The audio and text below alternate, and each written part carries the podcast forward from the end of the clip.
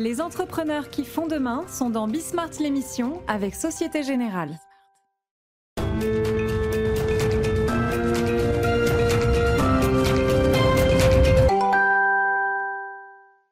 Salut à tous, c'est Bismart. Euh, nous voilà de retour. Une nouvelle heure de débat sur euh, l'actualité économique, financière, politique. Hein.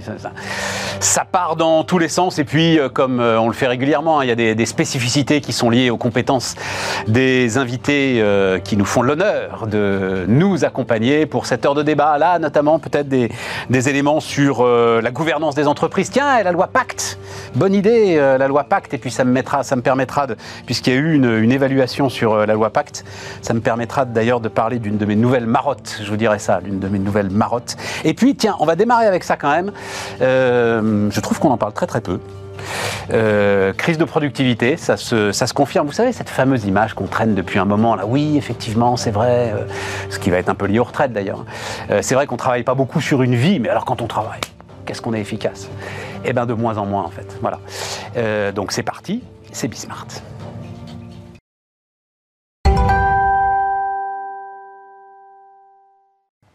Autour de la table, Nicolas Duep. Salut euh, Nicolas, entrepreneur, fondateur d'Alchimie. Juliette Daboville. Salut euh, Juliette, fondatrice de LED Conseil. Et euh, Jérôme Dédéian, entrepreneur, multiple casquettes, fondateur. Là, on va mon, partenaire patrimoine, hein, c'est ça qu'on va citer, c'est l'aventure du moment. Crise de productivité. alors, je vais juste poser le truc pour ceux qui nous regardent. Il y a, je le disais en, je le disais en, préambule. Il y a deux éléments qu'on dit assez régulièrement sur la productivité j'allais dire, mais je dévoile un petit peu les trucs, deux mythes sur la productivité. La première, oui, c'est vrai qu'on a pris un sale coup, mais on a pris un sale coup à cause des 35 heures. Et euh, après, justement, d'ailleurs, les 35 heures ont boosté notre productivité parce que, notamment sur les cadres intermédiaires, vous vous retrouviez avec la même masse de travail à faire en moins de temps, premier point. Et deuxième point, euh, oui, c'est vrai qu'on travaille moins, on rentre plus tard dans la vie active du fait de nos difficultés sur l'apprentissage, on sort plus tôt du fait de notre système de retraite, mais alors justement, au milieu, on concentre une productivité extraordinaire. Foutesque tout cela, voilà ce que nous dit le Conseil d'analyse économique, parce que c'est bien sur la période de 2006 à 2012, dit le 2019, dit le Conseil d'analyse économique, donc qui a étudié ça de très près. Je vous laisse de côté la méthodologie, c'est quand même très complexe pour la productivité. La France a perdu 7 points de PIB par habitant par habitant par rapport à l'Allemagne. Et la baisse relative de la productivité explique environ 5 points de ces 7 points par rapport aux États-Unis. La baisse de la productivité est encore plus forte. Là, c'est 7 points, mais de baisse de productivité, hein, euh, purement et simplement correspondant à peu près au décrochage euh, du PIB par habitant français, donc par rapport euh, aux États-Unis. Ainsi, écrit le Conseil d'analyse économique, notre constat remet en cause le diagnostic traditionnel du déclassement économique français, selon lequel la productivité resterait forte et le problème principal serait donc un faible taux d'emploi, ce que euh, je vous disais il y a un instant. Nous montrons au contraire, dit euh, le Conseil d'analyse économique, que la baisse relative de la productivité est au moins aussi importante que celle des heures travaillées pour expliquer les évolutions récurrentes du PIB et certainement, et c'est la chute qui est le plus inquiétant, certainement plus importante pour les évolutions futures, c'est-à-dire qu'il ne détecte aucun élément qui puisse nous laisser penser que cette productivité est en train de se redresser. On parlera notamment hein, CICE, enfin l'ensemble de ce qui a été fait en termes de politique de l'offre depuis euh, François Hollande, donc depuis maintenant euh, plus de dix ans. Là, alors, ça s'appelle productivité générale des facteurs, hein, c'est le, le terme économique, est en fort ralentissement dans plusieurs secteurs, notamment la construction et le commerce, les services qualifiés qui contribuaient traditionnellement à la, bonne productivité de la France, ne le font plus depuis les années 2000. Enfin, et je vais m'arrêter là, dans le secteur manufacturier, la productivité mesurée est stable, mais L'effet de composition négatif, ça veut dire quoi l'effet de composition négatif? Ça, veut dire qu'on continue à désindustrialiser. Donc effectivement, on a une industrie qui, on, en reparlera ensemble, hein, euh, a sans doute bénéficié de la politique de l'offre, mais comme la désindustrialisation ne s'arrête pas, l'effet sur la productivité générale du pays est aujourd'hui réduit. Voilà le constat qui est fait par euh, nos économistes, dont d'ailleurs le fameux Thomas Philippon, hein, dont je vous ai déjà régulièrement parlé, spécialiste de la concurrence, et dont d'ailleurs euh, on va être en vacances là euh, au début novembre. Je vous redonnerai l'interview qu'on avait faite ensemble. Nicolas. bah, Moi, je trouve euh, intéressant de tordre déjà le cou à cette idée reçue que finalement, en France, on travaille moins, mais on est plus productif qui était euh, finalement euh, l'alpha et l'oméga de plein de débats, là, de casser cette idée pour, qui, a, été vraie temporairement, comme tu l'as signalé pour, avec, les avec les 35 heures. Mais là, d'un seul coup, euh, elle est tordue et on voit euh, clairement que euh, cette, la notion de productivité avec une limite de, l'entrée des salariés dans le marché de l'emploi, enfin on n'est pas du tout là-dedans, que tous les indicateurs sont à la baisse. Et alors quand on lit l'étude, moi je, trouve aussi hyper intéressant, en fait c'est l'allocation des effectifs, parce qu'en fait la France a fait le choix d'aller par exemple sur la construction ou sur le commerce qui sont euh, par définition des secteurs moins productifs que l'industrie. Tout à fait. Alors l'industrie, on en a déjà parlé ici mille fois, euh, on est en phase de désindustrialisation et la tendance est quand même encore à la baisse. Donc de toute façon, on a tous euh, les indicateurs qui sont, qui sont dans le rouge. Donc on reviendra après comment ils, proposent de rebondir. Et après, il y, a, il y, a, un autre élément aussi qui est une idée reçue. On se disait, mais finalement, la France va investir dans des métiers euh, plus haute qualification, euh, de pointe, hein, là où il y a de la productivité, de la réserve. Et en fait, là, euh, il tord le coup aussi à cette idée aussi, qui a été vraie au début des années 2000, mais qui aujourd'hui, parce que en fait, c'est des métiers qui deviennent aussi assez scientifiques, finalement, baissent en termes de prod hein, et finalement, ils, sont plus suffisants pour compenser le reste, mais en fait, eux aussi contribuent à, la, à, la, baisse de productivité. Donc, la conclusion, elle est quand même assez négative parce qu'on n'a pas de à date d'indicateurs positifs euh, qui pourraient donner euh, voilà mais après il y a quand même des idées autour de mais je pense qu'on va en reparler juste après de comment on relance avec euh, notamment l'éducation l'éducation autour des, maths l'éducation autour des matières scientifiques de bah, c'est la seule idée qu'ils ont. Enfin la seule idée. C'est le seul point qu'ils mettent en avant. Voilà. La seule façon d'en sortir c'est l'éducation. C'est l'éducation. Et en fait on le on le sait parce que pareil on se cache derrière le petit doigt on aimait il y a une idée que, je trouve aussi qu'on tend le coup c'est par exemple le classement PISA tous les on parle des maths. Euh, oui, mais rassurez-vous, en France, euh, les très bons euh, restent au niveau international. Et puis, en fait, c'est la moyenne qui fait qu'on baisse. Mais en fait, notre, notre corps d'élite reste compétitif. Et là, ils disent non, pas du tout. Même les très bons élèves et les très bons étudiants sont à la baisse. Donc, en fait, il y a une baisse d'appétence pour les maths, baisse d'appétence pour tous les métiers scientifiques qui débouchent vers l'industrie, en fait l'ingénierie en sens général. Alors on parle de, d'ingénierie pour euh, la société industrielle, mais c'est également pour les, codeurs, les développeurs, euh, ceux de la data de demain, etc. Donc là, euh, comment on fait pour donner envie et rendre accessible tous ces métiers, rendre accessible aux femmes, rendre accessible à toutes les couches de la société, puisque c'est pas réservé à une forme d'élite. Donc là-dessus, en gros, c'est mettons le paquet sur l'éducation, sans quoi on n'arrivera, on pas à rebondir.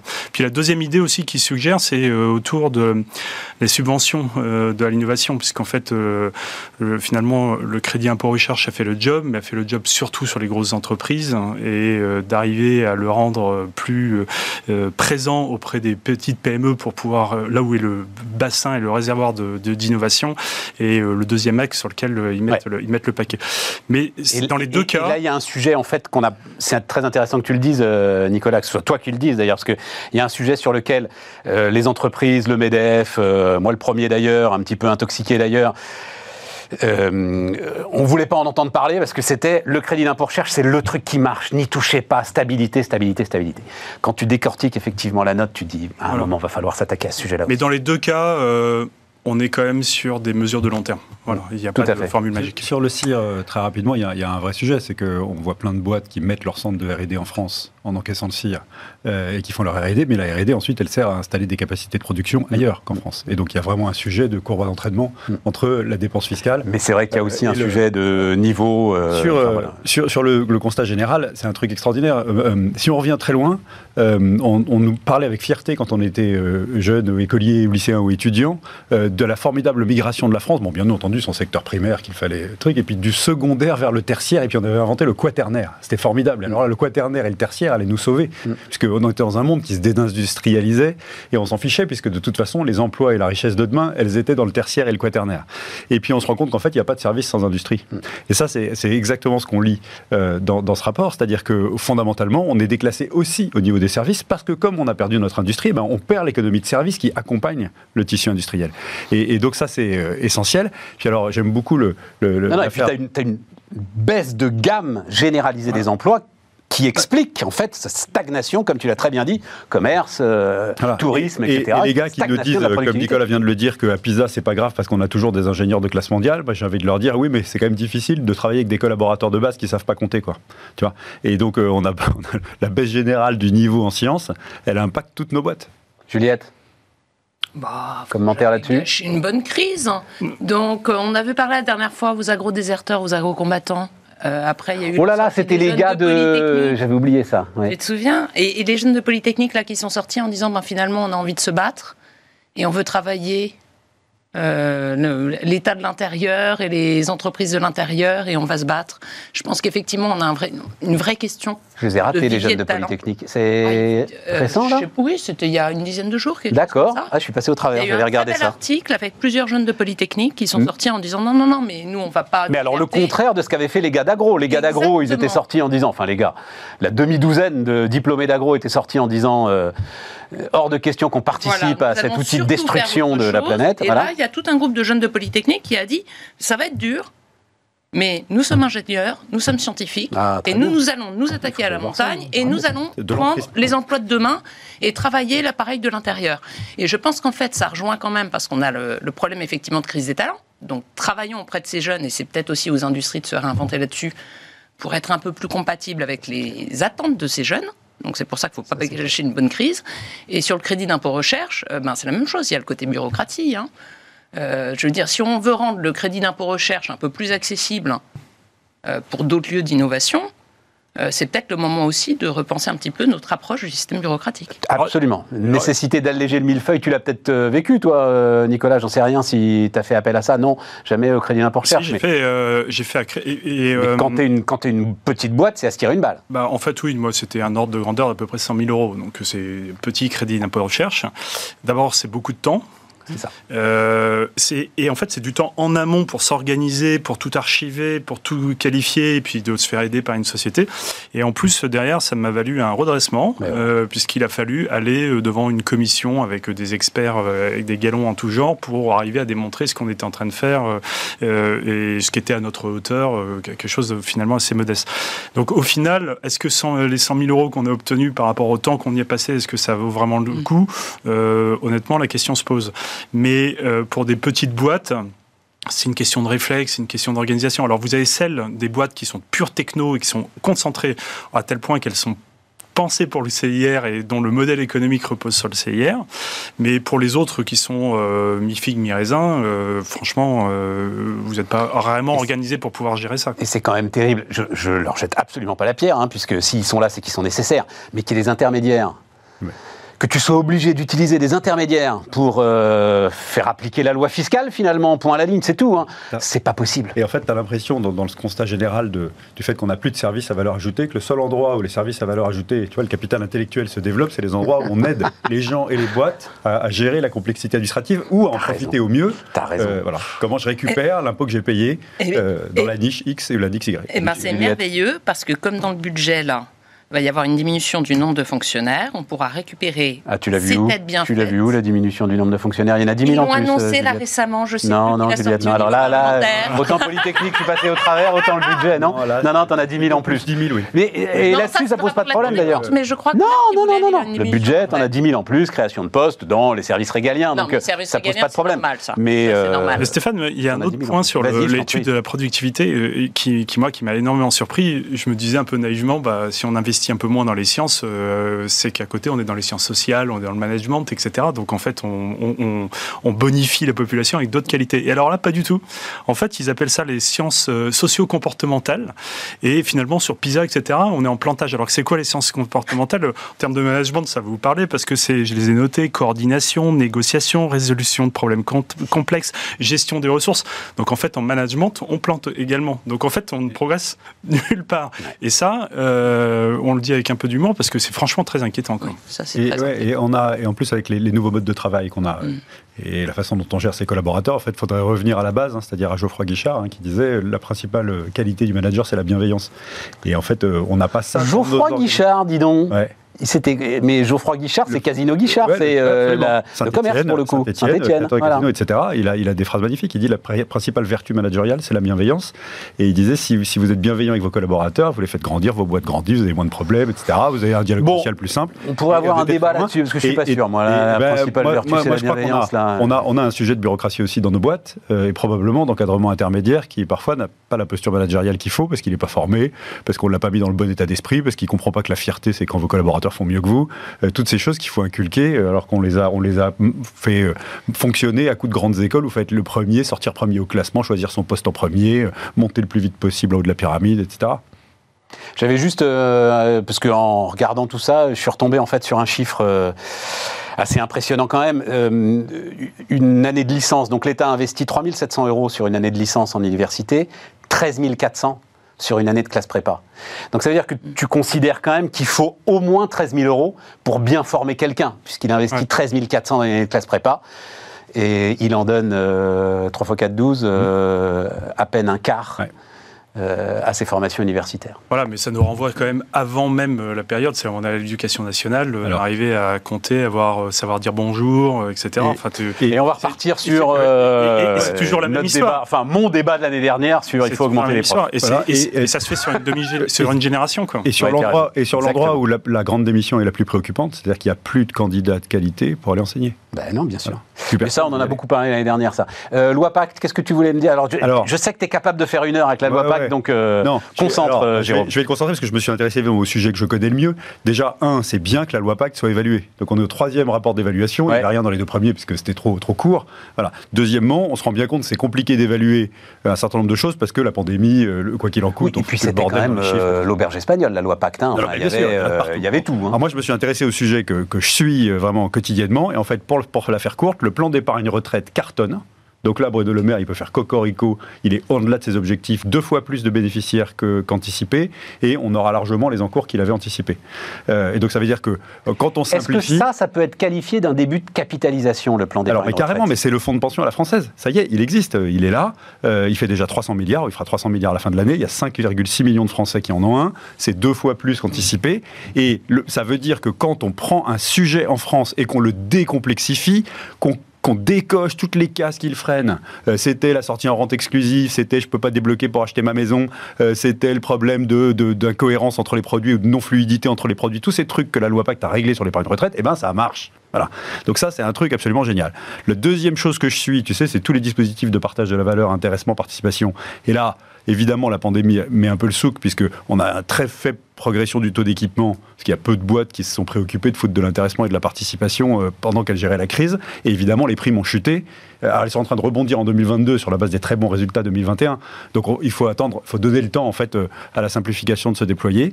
Et puis, l'autre truc, moi, qui m'a intéressé, c'est, j'ai envie de dire, le flop de l'entreprise à mission, quoi. attends un peu avec ça. Alors, on parle, il y, a, il y a 730 boîtes qui ont pris le statut d'entreprise à mission au 1er septembre dernier. 730 rapportés à, la taille des boîtes françaises, enfin au nombre de boîtes françaises, c'est rien. Il y en a là-dedans une immense majorité qui sont des TPE, euh, où c'est peut-être plus simple. Hein. Euh, et, donc, euh, TPE, entreprise à mission?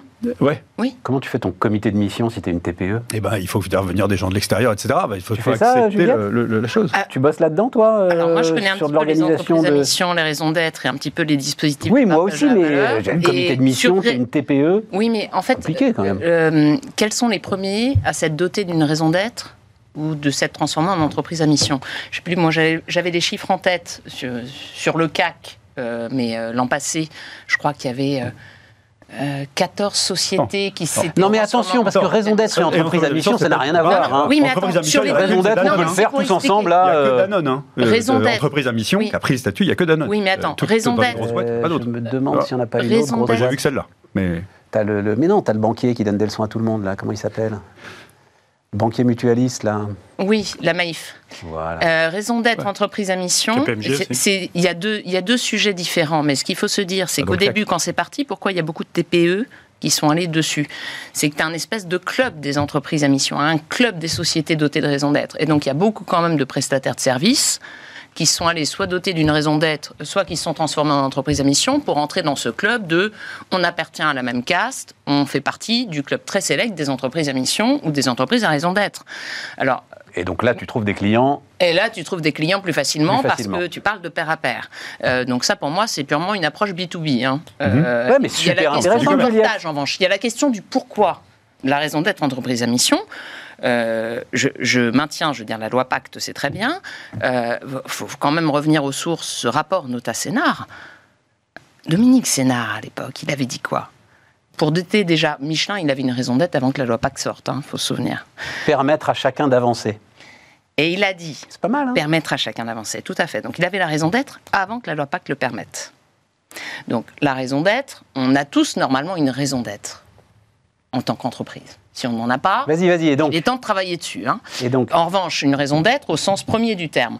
Raison d'être entreprise à mission, ce sont des dispositifs juridiques très compliqués où, euh, en tant qu'entreprise à mission, on va s'engager sur un certain nombre de choses, avec les raisons d'être également, et être sûr qu'il n'y aura pas des, attaques, des incompréhensions de la façon dont c'est formulé, ça fait peur quand même à beaucoup de personnes. mais moi, et on se rend compte que sur ceux qui sont allés vers des raisons d'être statutaires ou vers euh, euh, la transformation en tant qu'entreprise à mission, il y a effectivement soit des petits systèmes, des petites entreprises qui se sont dit je vais chercher du business, soit dans les plus grosses entités n'oublions pas qu'il y a majoritairement des sociétés à participation publique. Parce que c'est un message porté par le politique. Et moi, ce que j'adore dans cette loi Pacte, euh, au-delà de l'adoption ou pas statut, raison d'être, entreprise à mission, parce que ça en soi, je trouve que ça se discute. On n'a pas besoin de se transformer en entreprise à mission, de se doter d'une raison d'être statutaire euh, pour se comporter euh, correctement envers la planète, et donc, ses collaborateurs, etc. Et donc, ce que, j'apprécie, c'est la démarche qui est le fait de se dire posons-nous un petit peu à un moment dans notre existence pour nous demander comment est-ce que nous challengeons ces grands défis. Et ce que je trouverais intéressant dans le rapport d'évaluation, alors je ne sais pas s'ils l'ont fait, euh, c'est de voir euh, s'il y a des entreprises qui ont fait la démarche de se poser la question, sans forcément aller jusqu'au bout, mais qui ont fait la démarche en se demandant comment est-ce que je réintègre mon écosystème, mes parties prenantes. Bien sûr. Parce qu'autant j'adore la démarche, Autant le résultat qui est tamponné entreprise à mission ou statut, euh, je trouve que ça se discute. Un point important que tu as cité, euh, il ne faut pas que cette entreprise à mission et que ce statut devienne une porte d'entrée pour les activistes. Et c'est ça qui, notamment sur les grands groupes, euh, les et, et, la peur de la responsabilité, je pense que c'est un oui, c'est-à-dire donner un angle, voilà, un angle juridique, en fait. Bien sûr, mais en, plus à l'époque, je veux dire, c'est pour ça que ça avait été créé. Ça nous est venu de, des US à l'origine. Aux US, pourquoi? C'est parce qu'il y avait un problème en termes juridiques sur la responsabilité des dirigeants qui ne pouvaient pas, euh, en, droit de la responsabilité américaine, qui ne pouvaient pas tenir compte euh, d'autres euh, missions en tant qu'entreprise et c'est pour ça que ça s'est développé aux US à l'origine. C'était une problématique juridique. Nicolas bah, En fait, euh, il y avait un autre point dans la loi Pacte, c'est l'actionnariat salarié. Ouais. Euh, bah, il en a parlé. Euh, non, non j'ai parlé juste d'intéressement et participation. Mais, l'actionnariat salarié, sujet très cher à Croissance Plus. Ah, c'est vrai que tu t'es en campagne. Non, qui, qui, patine, qui se développe finalement assez peu. Et en fait, on, a des, on voit quand même que le partage des fruits de la croissance quand l'entreprise donne plus, tout le monde est d'accord. Quand on demande après aux salariés de prendre une petite part de risque, hein, d'aller abonder euh, euh, un, compte, euh, ça marche chez les grands groupes parce qu'ils savent abonder. Dans les petites boîtes, quand il n'y a pas forcément l'abondement, la prise de risque, elle est plus difficile. Et moi, mon expérience, c'est que quand on a fait le LBO, moi, j'ai totalement sous-estimé en adressant à mes salariés en disant, on fait un truc incroyable, il y a des effets de levier, etc. mettez quelques euros, mettez quelques milliers d'euros, et puis vous allez pouvoir gagner beaucoup. Mais en fait, rien que le mot action, fiction pour des cadres qui sont dans les boîtes. Oui, parce que c'est quand même des gars euh, informés chez toi. Bah, normalement, mais en fait le mot action et puis donc derrière tu sortie de cash, donc prise de risque, etc. Euh, sont des sujets qui restent euh, très très flous dans la tête des uns et des autres. Et, en fait, quand on voit que la loi Pacte dit ça, ça continue à patiner à part pour les grands groupes, bah, c'est qu'en fait il n'y a pas vraiment encore cette fameuse France d'entrepreneurs avec des gens prêts à prendre des risques. oui, mais non quoi. C'est-à-dire que je te raconte, il y en a quand même de plus en plus raconte très vite. 2008, euh, donc le groupe Next Radio euh, doit faire une augmentation de capital. Hein, il était assez endité et il décide d'en faire une opération d'ouverture du capital aussi euh, à ses salariés. Je me souviens très bien, le cours à l'époque était à 8 euros. Ça, allait très très mal, hein, 2008. Et donc, dans ces cas-là, tu as une enveloppe réservée et tu te dis, moi je pense que c'est un truc efficace, donc allez, je vais mettre le maximum, puis comme ça j'aurai un tout petit bout. Et il s'est passé exactement ce que tu décris, c'est-à-dire personne n'y a été. Le problème, c'est que tu es obligé de prendre le maximum à ce moment-là, donc ça a été un tout petit peu tendu en termes de finances personnelles euh, pour le ménage. Voilà. Mais après, on s'est félicité parce que Alain Veil étant un entrepreneur exceptionnel, ça, ça a très très bien fonctionné. Mais c'est vrai que voilà, c'était juste petite anecdote, effectivement, sur la frilosité des salariés. Mais, c'est aussi une frilosité des patrons. C'était quand même chez BFM, attends, chez BFM Business, les gars étaient informés, quoi. Enfin, bon Dieu, c'est dingue. mais il faut, il faut, moi je dis toujours, une heure de conception, euh, on va dire technique, juridique du schéma, une heure de com pour que ça marche. Tu vois Donc ça, c'est très important. Il faut prendre le temps de former les gens. Il faut repartir à la base. C'est quoi une action Quels sont les risques Comment ça fonctionne En non-côté, spécifiquement. J'ai pas de liquidité sur le marché. Ce sera quoi mes clauses de liquidité? Et puis, de temps en temps, euh, tu as l'époux ou l'épouse d'un des salariés qui dit n'y va pas, euh, il te réclame de l'argent. Bon, bah, là, tu peux pas le sauver. Mais tu arrives à avoir des taux de participation élevés quand tu mets un peu de carburant, hein, un peu de parachute, abondement des cotes, etc., gratuite et tout ça. Et quand tu, prends le temps de cette pédagogie. Ce qui est vraiment étonnant, c'est qu'il y a aussi un problème de, de compréhension chez les patrons. Parce que, en fait, le moment par définition, ces mécanismes sont des mécanismes à levier, exactement comme vient de le dire euh, Nicolas. Que c'est au moment où ça va mal, et où tu mobilises tout le monde avec ton plan de redressement, euh, ou de traverser de la crise, qu'il faut proposer aux gens d'y aller quand c'est pas cher, parce que c'est comme ça qu'ils auront l'upside le plus élevé possible. Et tu as très souvent des patrons qui se mettent la tête dans le sable comme des autruches à ce moment-là, euh, euh, et qui, du coup, vont aller proposer des trucs quand ça va bien, et quand ça va bien, bah, il y n'y aura pas de gain ou plus de risque parce que tu es rentré au plus haut. Quoi. Voilà. et donc, c'est un parce que. Ah c'est le sujet d'actualité, parce que les augmentations de salaire, on est tout, tout est, avec l'inflation, tout le monde est parti sur le salaire, mais en fait, un des vrais leviers, c'est justement de pouvoir payer en capital euh, et d'associer les salariés, parce que ça résout à la fois le problème de rémunération et puis surtout le problème de fidélisation. Excuse-moi, je raisonne en entrepreneur. Euh, par nature, c'est variable et donc c'est absolument normal, désirable, euh, génial de partager quand, quand, quand, ça va bien. Et puis quand ça va pas bien, bah, il faut que ça s'arrête pour sauver la boîte, quoi, pour que ça soit pas un semi-remorque de coup de fixe qui te rattrape dans la descente. Et l'autre point qui est essentiel, c'est que tous ces dispositifs-là, par rapport à la PEPA, tu sais, la prime patron, machin, etc., c'est des trucs dans lesquels il n'y a pas que le flux financier, il y a le flux d'association, la compréhension de la marge des affaires, l'information. Et si tu fais ça bien, tu peux relier ça à la compréhension, une meilleure compréhension de la marge des affaires dans tes équipes, et tu as un levier extraordinaire qui est autre chose que euh, passer à la caisse et je vous file une prime PEPA euh, à la fin du mois. prime pouvoir d'achat maintenant. ouais, prime pouvoir d'achat, ok. Prime pouvoir d'achat. Juliette, court, il faut qu'on fasse la pause. Parce que pour moi, il y a quand même deux choses là-dessus. Je suis complètement d'accord avec toi. Euh, je pense que ces dispositifs-là, intéressement, participation, actionnaire et salarié, qui a un peu ma préférence pour plein d'autres raisons, euh, il faut vraiment les prendre comme des dispositifs de partage de la valeur et de partage des valeurs. Et souvent, c'est vu que sous un angle, et c'est dommage parce que ça permet aux salariés de mieux comprendre le business de l'entreprise. Et second point, euh, si vous ne l'avez pas lu, la note de l'Institut Montaigne qui est sortie cet été, parce qu'il y a quand même une petite question de lisibilité des dispositifs. Euh, qui pourrait faciliter sur le fait que plusieurs entreprises s'en saisissent plus facilement. Et, euh, et Cocorico, n'oublions pas, c'est le général de Gaulle, donc on y va. Ça fait la fortune de Jérôme quand même, hein, la complexité du dispositif. voilà, mais euh, il ira non, sur Jérôme, tu as été, il faut le dire, parce que je tiens à dire, cette loi Pacte, tu en as été et tu es venu, et on en a parlé ensemble régulièrement, tu as été un des... Non mais elle, a fait progresser la, le un des promoteurs, un des, un des, comment on dit, un des écrivains, non, un des rédacteurs, voilà, un des rédacteurs d'une grande partie de cette loi. Tu vois, tu, me prêtes beaucoup de, bah, bah, bah. de choses. On marque une pause.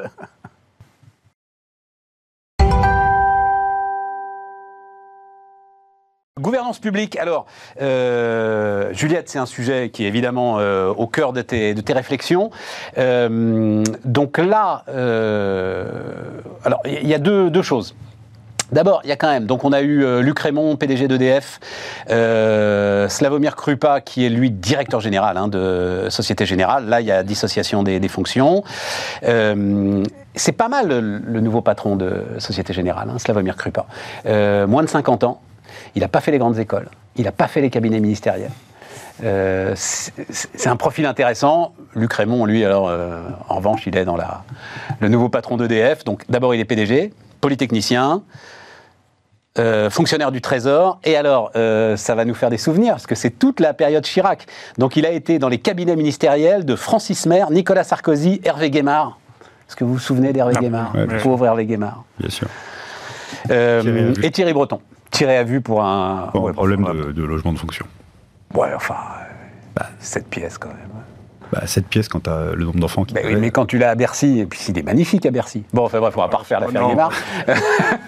Thierry à vue, enfin vraiment. Euh, Enfin, moi, ça m'a vraiment énervé. Il portait, oui, parce qu'à l'époque, il portait un potentiel de droite libérale. Hein, C'était le... C'est débile que ceux qui avaient reproché à Manuel Valls d'avoir emmené son fils à une finale de Coupe d'Europe dans l'avion de, de, la République. Ah, je suis pas d'accord avec Il bosse comme une brute.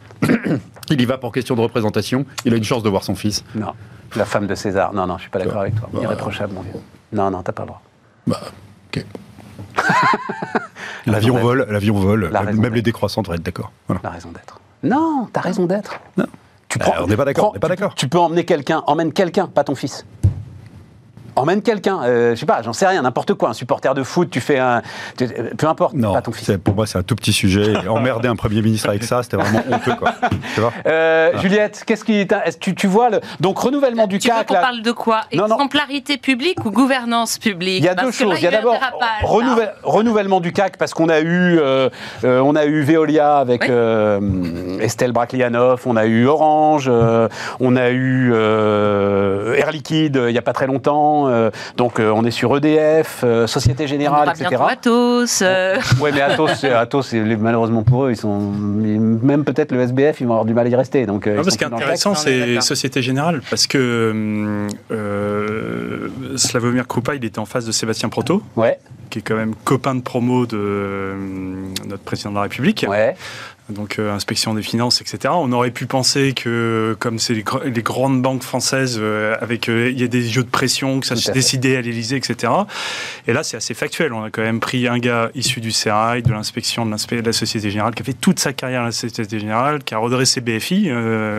alors bon, il a plutôt charpenté et il a des méthodes de management qui sont les siennes, mais on a quand même une preuve d'indépendance du conseil d'administration en allant choisir quelqu'un qu'ils estiment être le plus à même pour passer le virage de changement de modèle de la banque, parce qu'il y a quand même des défis de dingue euh, dans, dans, ce secteur d'activité, plutôt qu'un traditionnel inspecteur des finances, euh, copain avec tout le monde, et euh, voilà, qui, qui, qui... font bien le job aussi d'ailleurs. Hein, qui, est différent. Mais dans la maison d'en face chez BNP Paribas, il y a un inspecteur des finances qui fait très bien le job. Mais le fils, on aurait pu imaginer le fils adoubé de UDA, bah non, le conseil a choisi, a choisi un autre candidat. Et je trouve c'est assez intéressant que les conseils d'administration se montrent aussi euh, euh, indépendant d'esprit dans ça. Voilà, c'est factuel. Quoi. Juliette? Alors, il y a eu une étude l'été dernier, euh, justement sur les attentes des conseils d'administration. Je crois qu'ils avaient, c'était avec McKinsey, je crois qu'ils avaient, avec leur comité d'audit, interrogé plus de 1000 administrateurs indépendants. Et il ressortait de cette étude que les attentes des administrateurs, très fermement, c'était plus de diversité et plus d'attentes en termes de, de connaissances, de savoir-faire euh, sur le métier de l'entreprise et qu'ils avaient vraiment le sentiment aujourd'hui en France d'être tellement en recul euh, sur cette diversité, cette ouverture d'esprit, cette façon de penser autrement, se penser autre euh, et ce savoir-faire technique que ça commençait vraiment à coincer dans les tiroirs. Donc ça, je crois que c'est une attente des administrateurs, de beaucoup d'administrateurs aujourd'hui sur la place de Paris, et qu'effectivement, on le voit, on voit le ressortir sur la nomination de certains dirigeants. c'est absolument pas délirant c'est vraiment euh, ce que veulent les membres de conseil d'administration. Second point, en revanche, il y a quand même un. Euh, c'est vrai, j'ai lu beaucoup de choses sur le nouveau. Euh, PDG d'EDF, avec peut-être la question un jour d'une de la dissociation de, fonction, qui était dans l'air avant sa nomination, hein, donc il a dû l'obtenir, je pense. Donc c'est peut, peut, y avoir d'autres sujets, mais, là, ce serait un peu technique. Je ne sais pas si c'est l'endroit de, rentrer là-dessus sur les, notions de dissociation de fonction sur, EDF. Mais en revanche, euh, ce qui est sûr, c'est que tu as le savoir-faire du patron, qui va dépendre de l'activité de l'entreprise et de sa connaissance, et tu as le savoir-être du patron. Et je crois quand même que euh, dans un paquebot comme EDF, qui a quand même vocation, je crois que c'est annoncé ce soir, de ce que j'ai lu rapidement tout à l'heure, euh, à, être effectivement complètement... nationalisé, nationalisé tu veux dire. Oui, au 8 novembre devant le collège de l'AMF. Euh, le savoir-être, c'est quand même un actionnaire particulier. Il euh, faut quand même en prendre compte. Et c'est pas qu'un salarié qu'un actionnaire particulier, c'est aussi une entreprise particulière, avec, des une défis culture particulière. Voilà, et, ce qui n'est absolument pas... Et ça va être pareil dans un actionnariat Une dissociation de fonction, et donc là tu penses une dissociation de fonction dans ces cas-là te paraît indispensable Moi je pense que euh, on arriverait à mettre en place une dissociation de fonction sur EDF, je pense que ce serait indispensable. Pourquoi? Euh, parce que la dissociation de fonction permet de mieux gérer, enfin c'est toujours sur la notion de gouvernance, tu sais, où tu dois réussir à trouver un équilibre des droits, des, pouvoirs, des responsabilités entre l'actionnaire, le conseil d'administration et le directeur général. Euh, le conseil d'administration, pour qu'il tourne bien sur un paquebot comme EDF, il faut un vrai chef d'orchestre qui ait le temps de faire ce liant et de tirer le meilleur parti des expertises, euh, des analyses des membres du conseil d'administration. Donc là, avoir un président de conseil d'administration dont la mission est d'être chef d'orchestre de cet organe central, euh, si on peut le faire, je trouve que ce serait une très bonne chose. Donc moi, je soutiens plutôt la démarche. Et EDF, euh, e faut quand même regarder, c'était un des derniers paquebots, on n'a toujours eu que des PDG, donc je dis, il y a des raisons, euh, il y a aussi des raisons techniques, donc il faut, faut, laisser le, sans doute le temps au dossier de pouvoir, de pouvoir aboutir. mais il n'empêche, ça ferait vraiment sens sur un gros paquebot comme celui-là. Et quand on regarde sur le CAC 40, ou sur le SBF 120, il y a de plus en plus de dissociation de fonctions. Autant moi, je ne suis pas pour la dissociation de fonctions n'importe quand et surtout n'importe comment, euh, autant sur des gros paquebots, c'est vrai que ça fait sens. Quand il y a des conseils d'administration nombreux qu'il faut bien animer, c'est mieux d'avoir un vrai chef d'orchestre qui est spécialiste du sujet. Jérôme Mais c'est la même chose, c'est pas que dans les grosses boîtes, hein. c'est la même chose dans les boîtes familiales euh, classiques, que je connais bien, hein. c'est vraiment un terrain que je connais bien, où tu as toujours ce moment pivot de la transmission par rapport à un fondateur euh, qui incarnait complètement sa boîte, qui l'a développée, mm. etc. Et quand c'est une transmission intrafamiliale, parfois, tu as un moment où ça part en vrac parce qu'on a privilégié la transmission intrafamiliale plutôt que de privilégier la compétence, etc. Et ce moment d'inflexion, c'est dans les critères extra-financiers pour décider d'investir, euh, euh, tu vois, en private equity dans, dans, une boîte euh, familiale qui, qui, va voir son capital parce qu'elle a besoin de financement, etc. C'est un point qu'il ne faut pas louper hein, dans, dans, ce que tu regardes. L'autre point que je voudrais dire, c'est que cette indépendance des conseils d'administration, elle est nécessaire. Quand je suis administrateur, j'essaye de l'être de façon systématique. Et, il faudrait presque sanctionner la non-indépendance. Je ne sais pas si on peut. Euh, mais on part de loin. Bah, la, situation... Si t'es coté, euh, la sanction, elle est parfois justement de la part des euh, la, situation ceux qui regardent ta gouvernance. tu vois, moi, quand j'ai commencé ma jeune carrière dans le secteur financier, assurance, banque, etc., on était quand même dans un secteur qui était encore complètement public, hein, complètement nationalisé ou pour l'essentiel, et on avait quand même une succession de présidents. C'était aux AGF, si je me souviens bien. J'étais à la défunte Union des assurances de Paris. Union des assurances, UAP. Et avec un, une succession de patrons qui étaient quand même des gens qui faisaient plus le tour des sources de financement du principal parti politique au pouvoir qu'une vraie compétence euh, pour déployer un plan stratégique sur un marché concurrentiel, etc. Tu vois et donc on a quand même énormément progressé de ce point de vue-là. Il faut s'en réjouir, mais il y a encore du progrès à faire. Alors sur la notion court, de indépendant très court, Claude Bébéard, ouais. Euh, 2012, ouais. Institut Montaigne. Là, c'était sous l'autre casquette. Euh, les administrateurs indépendants sont à la mode. Soit, mais en fait, c'est complètement nié les liens d'amitié qui se tissent naturellement au sein d'un conseil d'administration. En fait, Qu'est-ce qu'on doit demander à un administrateur Compétent, c'est évident. Qui prépare ses dossiers, c'est évident. Qui soit courageux. Et à l'époque, il posait la question beaucoup de grandes entreprises en ont souffert jusqu'à présent. Est-on sûr qu'aucune n'en souffre à l'heure actuelle C'était il y a dix ans, je vous laisse avec ça.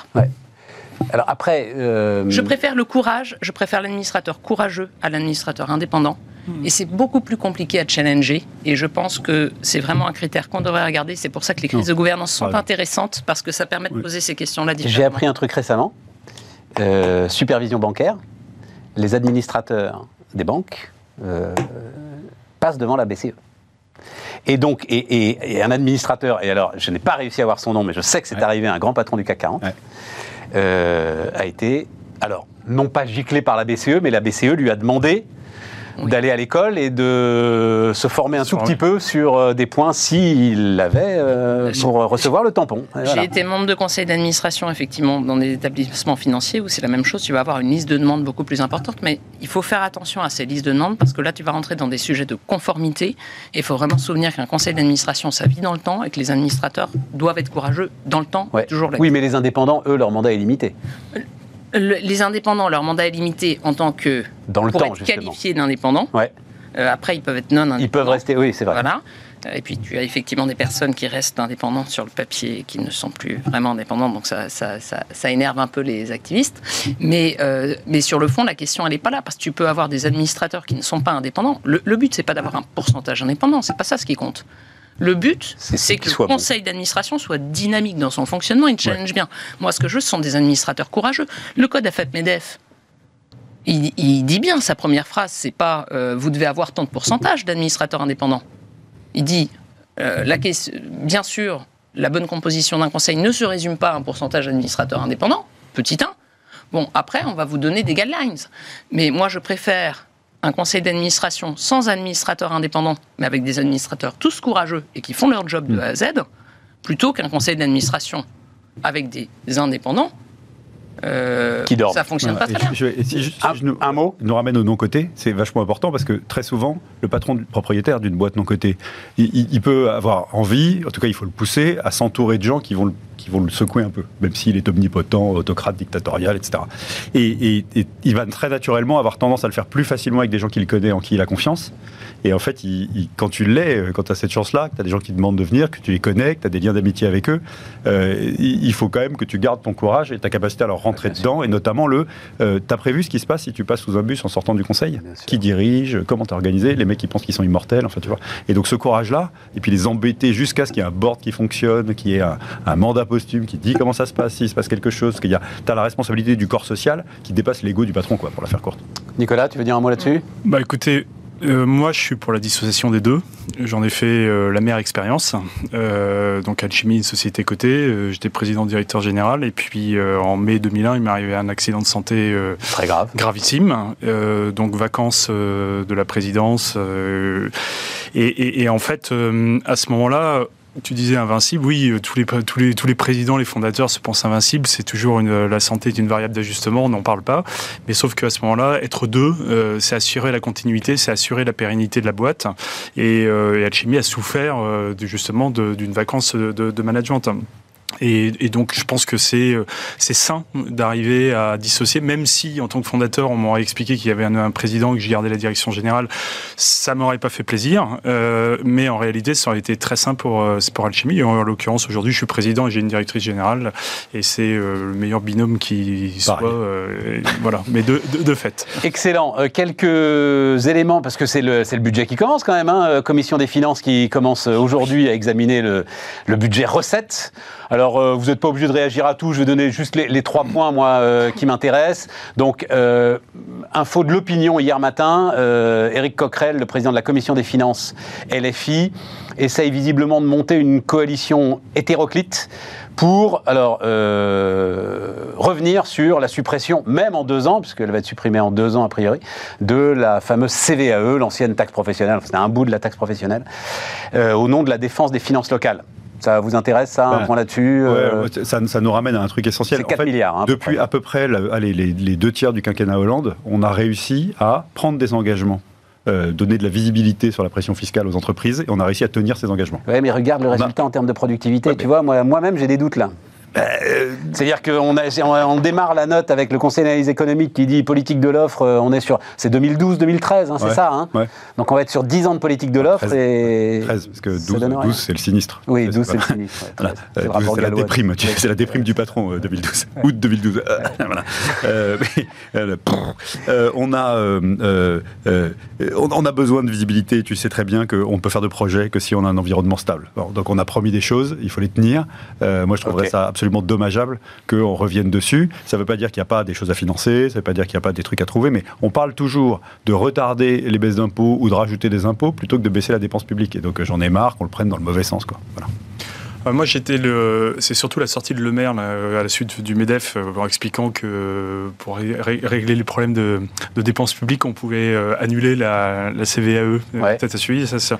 Et en disant, et en fait, ça moi, ça me scandalise parce qu'en fait, c'est on, est toujours dans l'idée qu'on est en train de faire un cadeau aux entreprises.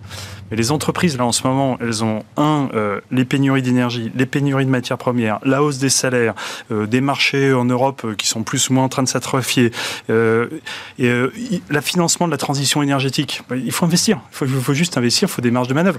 Donc là, à un moment donné, euh, bon, bah, il y avait ça qui était dedans. on est quand même le pays qui est dans l'OCDE entre les taxes et les contributions, etc. et number one de, tout ce qui est demandé aux entreprises. donc là, c'est pas un cadeau, c'est juste à un moment donné redonner quelques marges de manœuvre aux entreprises. Voilà. Alors, Ce que dit le maire, attends, attends, deux choses. Le premier, c'est on en a parlé ici, euh, donc je vais aller, vite, pardon pour ceux qui, nous écoutent régulièrement. Moi, il me fait marrer euh, le MEDEF. Tu peux pas d'un côté demander un système, en gros à l'espagnol, où tu garantis le prix de l'énergie pour les entreprises, et de l'autre dire, parce que c'est ça la phrase qui a énervé le maire, un budget qui ne, enfin, euh, l'intoxication permanente à la dépense publique n'est pas une saine gestion des, de, la dépense publique.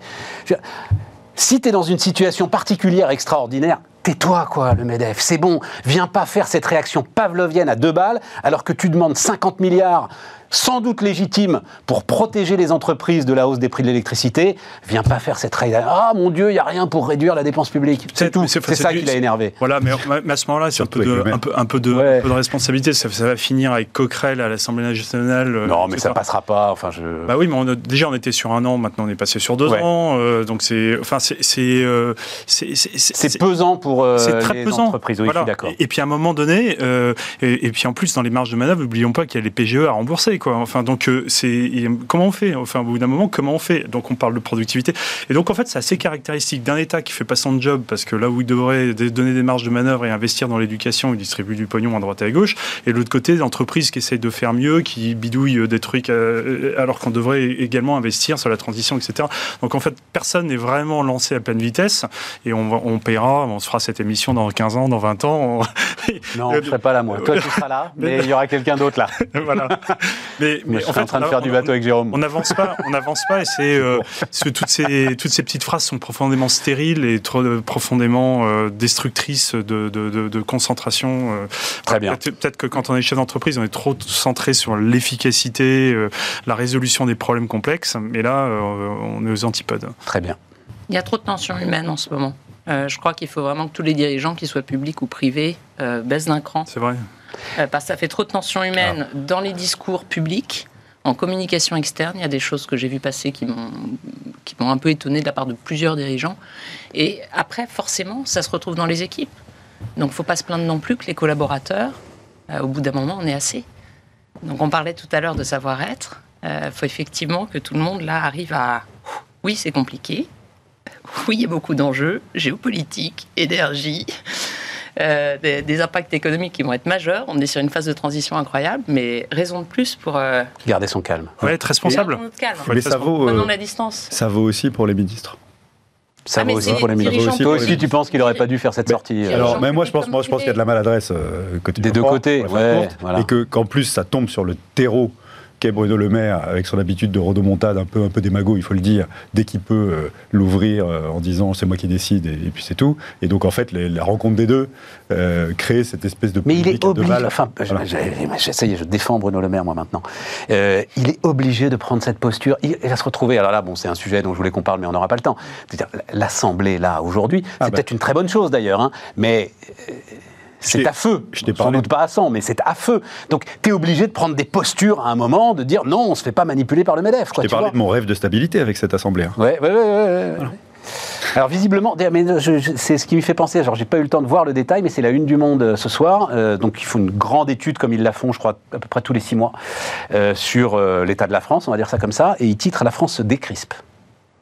Et visiblement, donc il y a toujours de la colère, mais le truc est en train de retomber, un peu plus de confiance dans les institutions, et ils sont, euh, comme Jérôme, ravis en fait d'une assemblée qui représente Enfin, nous sommes collectivement ravis d'une assemblée qui euh, nous représente et euh, où les choses vont sans doute se régler de manière très musclée à l'intérieur de l'assemblée, mais il vaut mieux qu'elle soit, ce soit à l'intérieur de l'assemblée que bah, devant l'Arc de Triomphe. Ils Vous voulez parler des retraites, c'est ça euh, Non, je ne veux pas parler des retraites. De non, non, c'est juste un truc.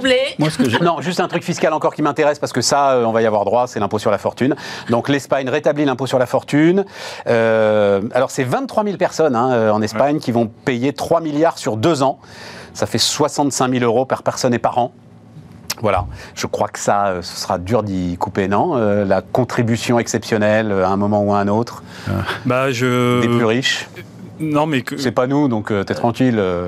non, mais c'est le, sujet, c'est, enfin, c'est, on, le savait, c'était déjà de 2-3 milliards. Enfin, on est en train de parler de 2-3 milliards. À côté, on a un déficit public qui est de 150 milliards. Enfin, comme si ça allait être le, la martingale pour régler. Alors, oui, il faut faire attention en politique, avoir des symboles et montrer que tout le monde contribue. Mais à un moment donné, euh, revenons quand même sur les vrais les sujets de fond. On parlait d'éducation tout à l'heure. On parle maintenant aussi d'efficacité de la dépense publique. On met quand même 480 milliards de dépenses de l'État. Donc, c'est beaucoup beaucoup d'argent. Et, pourquoi on n'a pas de profs payés décemment? Pourquoi on a des services de police qui, sont dysfonctionnants? Parlons de tout ça. Donc tu te retrouves avec un espèce de symbole à deux balles là. Mais, mais c'est pas du tout le sujet. Enfin, voilà. Sachant qu'il a été, il a été avéré, et c'était au début du quinquennat précédent, que, que l'ISF est désastreux en termes d'emploi, d'industrie. mais et, donc moi j'ai un truc assez simple. Hein. S'il faut faire un geste, je vais te dire, il faut le faire sur l'immobilier. Il faut aligner enfin la taxe foncière sur la réalité de la valeur des biens. Tu vois, arrêter de faire qu'un pavillon de banlieue paye une taxe foncière largement supérieure en pourcentage euh, que qu'un appartement haussmanien hyper luxueux qui vient d'être fait. Et, et, donc ça, tout ça, ça, ça, va faire payer les gens qui sont richement propriétaires immobiliers, parce que c'est les propriétaires qui payent les taxes foncières. Donc c'est une forme d'aggravation de l'IFI. Et puis en parallèle de ça, tu conserves l'IFI, puisque on peut plus y toucher, c'est terminé, mais tu permets de le défiscaliser à 100% en investissant dans des boîtes. Pas à 75%, à 100%. Tu vois, tu fais les deux. Et là, tu as fait un geste, il me semble raisonnable, il est sur un patrimoine qui dort, et, euh, et, tu risques pas de réendommager ton outil productif mais euh, ou de refaire des À une condition, euh, Jérôme, ça veut dire que tu es sûr que ta réforme de la taxe foncière pénalisera plus les grands immeubles des centres-villes euh, des grandes villes que les pavillons de banlieue. Parce que si c'est les pavillons de banlieue, tu te retrouves avec les gilets jaunes. Là. Je suis d'accord, mais je crois qu'il y a suffisamment d'études sérieuses pour expliquer pourquoi la taxe foncière, ce mode de calcul est obsolète et pourquoi il faudrait la réformer. Mais à chaque fois, on s'enlise dans il y a des gens qui gagnent, il y a des gens qui perdent, etc. Et, l'ISF Espagne, sauf erreur de ma part, il n'y avait pas que la question de l'ISF, c'est surtout parce qu'ils l'avaient supprimé, qu'il y avait des régions qui étaient en train d'attraire les, oui. les plus gros salaires. Alors ils ont un petit problème fiscal aussi. C'est deux euh, sujets différents, effectivement. Ils... Sujet géopolitique euh, interne, ah, prise de pouvoir euh, centrale versus délocalisation. donc il faudra prendre le dossier avec Cette histoire et donne parfaitement raison à, enfin, à ce qu'est Bismart. Je vais aller très très vite. Effectivement, autonomie fiscale des régions, des grandes régions espagnoles. Et donc elles sont en train de se battre à coup de baisse d'impôts. Ça veut dire quoi? Ça veut dire que bah, la courbe de l'affaire, elle existe. Et que si les régions sont en train de se battre à coup de baisse d'impôts pour attirer des entreprises et donc des recettes, c'est donc que globalement, à un moment, effectivement, moins d'impôts, c'est plus de richesse pour les collectivités locales. Et, et, tu rajoutes un truc comme C'est QFD. c'est donc parce que la masse et donc nécessité d'être efficace avec euh, les peu de dépenses que tu peux accorder. Exactement, nécessité d'être efficace. Euh, tu voulais parler de nos des turbulences. Alors on en a parlé euh, largement. Hein, allez écouter l'émission hier si ça vous intéresse. Des turbulences financières européennes, britanniques, etc. C'est vrai qu'on est dans une machine à laver, dans une lessiveuse. Non, je, je disais, c'est plus en tant que chef d'entreprise euh, là, on se retrouve avec des sujets maintenant de macroéconomie, macro-politique euh, qui, qui ont un impact direct sur notre business. Parce que quand vous avez euh, bah, finalement l'Allemagne qui est à genoux avec des problèmes de gaz, donc on est dans la géopolitique avec la Russie, on a l'Angleterre qui fait son muni-budget qui est en train de, bah, de, couper plein de trucs. Et en gros, c'est avec le Brexit, c'est quand même plus dur d'exporter vers l'Angleterre, hein, la paperasserie, etc. on a l'Espagne qui change, l'Italie qui. Bah, en fait, on a nos débouchés de marché, c'est avec nos principaux euh, pays voisins, donc nos principaux partenaires commerciaux, qui sont euh, hyper challengés, donc des débouchés qui s'atrophient. Et ça, c'est, euh, on parlait de stabilité, c'est des sujets auxquels on n'était pas habitué, et d'un seul coup, ils se retrouvent sur la table. Donc, bon, pour, pour des esprits un peu curieux, etc., on a toujours été un peu sensible et, et clairvoyant à ça, mais pour le coup, maintenant, il faut pas être simplement clairvoyant, il faut travailler pour avoir des vraies hypothèses, et vous pouvez pas investir aujourd'hui en Angleterre, prendre la décision euh, comme vous le preniez il y a 5 ans, parce que qu'est-ce que sera l'Angleterre dans 5 ans? Euh, ben, On n'en sait rien. Euh, qu'est-ce que sera l'Allemagne dans 5 ans si on continue à avoir des, des, effets de l'énergie On n'en sait rien. Donc les décisions d'investissement qui se prennent sur plusieurs années, elles, sont, elles deviennent compliquées. Et tout ça, ça crée quand même un petit climat, même si le, le, le, le, monde dit que ça se, ça se décrispe. Je pense que d'un point de vue entreprise, ça se crispe, au contraire, parce que on n'a plus de visibilité, les taux bougent, etc. Enfin, donc on est aux antipodes de la stabilité. Et là, l'écran de contrôle, c'est comme quand vous êtes dans un avion et commence à avoir, euh, ça part dans tous les sens. Voilà, donc c'est un sujet, c'est un vrai sujet d'interrogation qui moi m'interpelle me, énormément. Et quand je consulte d'autres chefs d'entreprise, ils n'ont pas plus la réponse que moi. Quoi. Euh, juste, je dis d'un mot, hein, parce que ça nous arrive parfois, vous entendez peut-être, euh, vous le savez, hein, si vous nous regardez, il y a des travaux tout autour. C'est la croissance, tu vois. pour le coup, on est exactement dans le truc de Jérôme, c'est-à-dire de l'immobilier parisien, dans le triangle d'or qui va falloir, qui va valoir une blinde. et euh, donc sur lequel Jérôme nous dit qu'il faudrait, bim, mettre un coup de massue fiscale. Un, truc très concret qui est le taux de change. On, a de nouveau une instabilité d'échange là qui est absolument considérable, et ça, ça complique considérablement. Si tu sors de la zone euro. Oui, bien sûr. Mais tu vois, par exemple, es, je dis n'importe quoi, tu vas me dire, tu parles encore de bateaux. Tu es distributeur de bateaux fabriqués aux États-Unis. D'accord? Bon, bah, t'es pas couvert. Hein. Ah oui, oui, bah, En ce moment, t'en vends plus un. Ouais. Euh, parce que le prix s'est envolé. C'est, dans, dans, le PIB, c'est très réduit quand même comme activité. ça, impacte, ça impacte tout le monde. même même des distributeurs de produits fabriqués aux États-Unis, je suis pas sûr qu'il y en ait beaucoup. Ça impacte les appros d'une menuiserie qui a besoin d'approvisionnement en bois, ça impacte, etc. Et quand tu es trop petit pour te couvrir euh, contre le risque de change, euh, bah, ça, ça, te fait un vrai sujet de modèle économique. Quoi. Et donc, ce que je veux c'est pas, c'est pas, pas sur la niche, c'est juste pour dire que on a, on a été mal habitué à vivre dans un environnement Instable. qui nous fournissait de, la stabilité et que désormais, avec le retour de cette instabilité, bah, en fait, tu retrouves l'essence même de ta vie de chef d'entreprise, c'est-à-dire la gestion de la certitude. Quoi. Mm.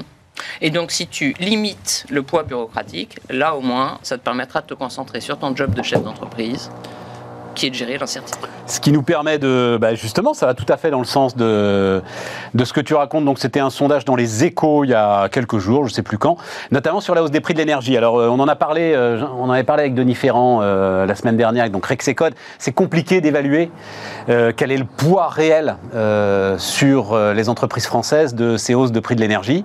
celles qui sont vraiment très lourdement impactées, c'est évidemment les entreprises industrielles, mais comme on l'a dit en ce début d'émission, on est dans une des industrialisation qui ne s'arrête pas. Donc euh, voilà. Et donc ce, ce, sondage le confirme un petit peu. C'est-à-dire que tu as 22% des entreprises qui s'estiment fortement euh, impactées par euh, les prix de l'énergie, 27% modérément, 31% faiblement et 20% non.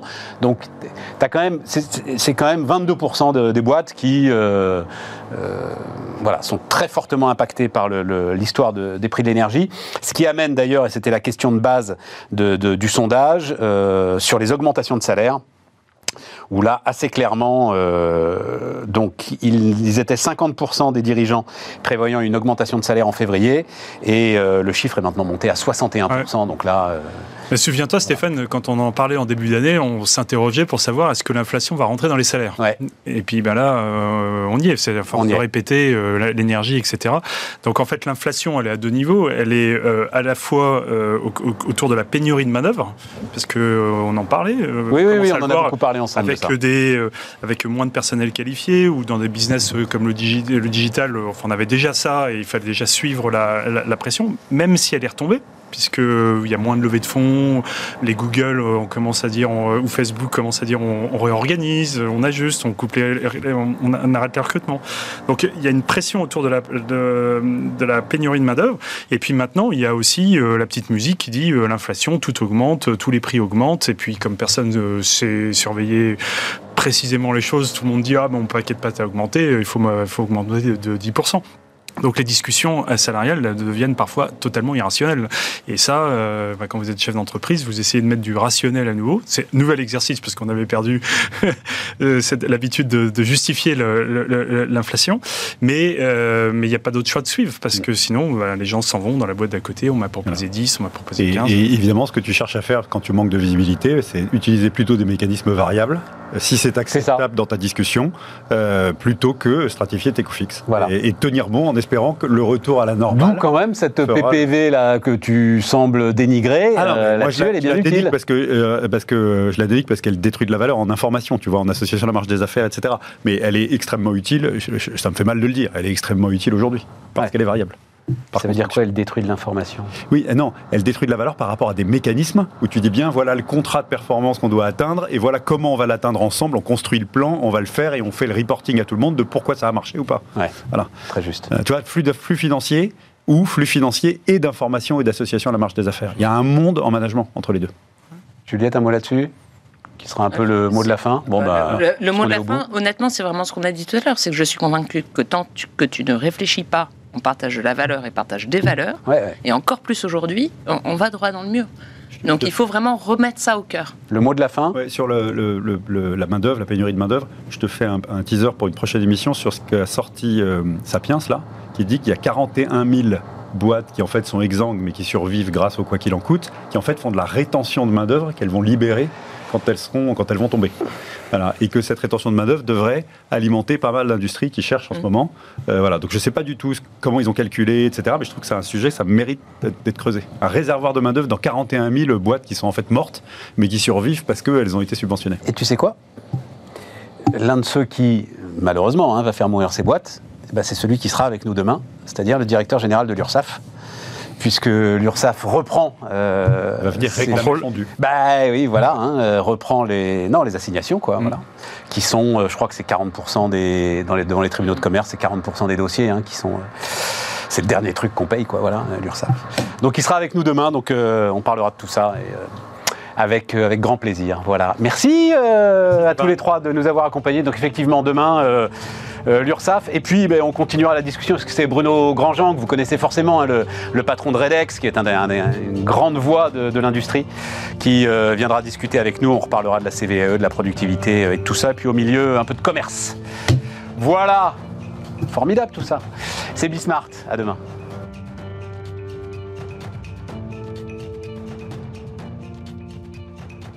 Les entrepreneurs qui font demain sont dans Bismart l'émission avec Société Générale.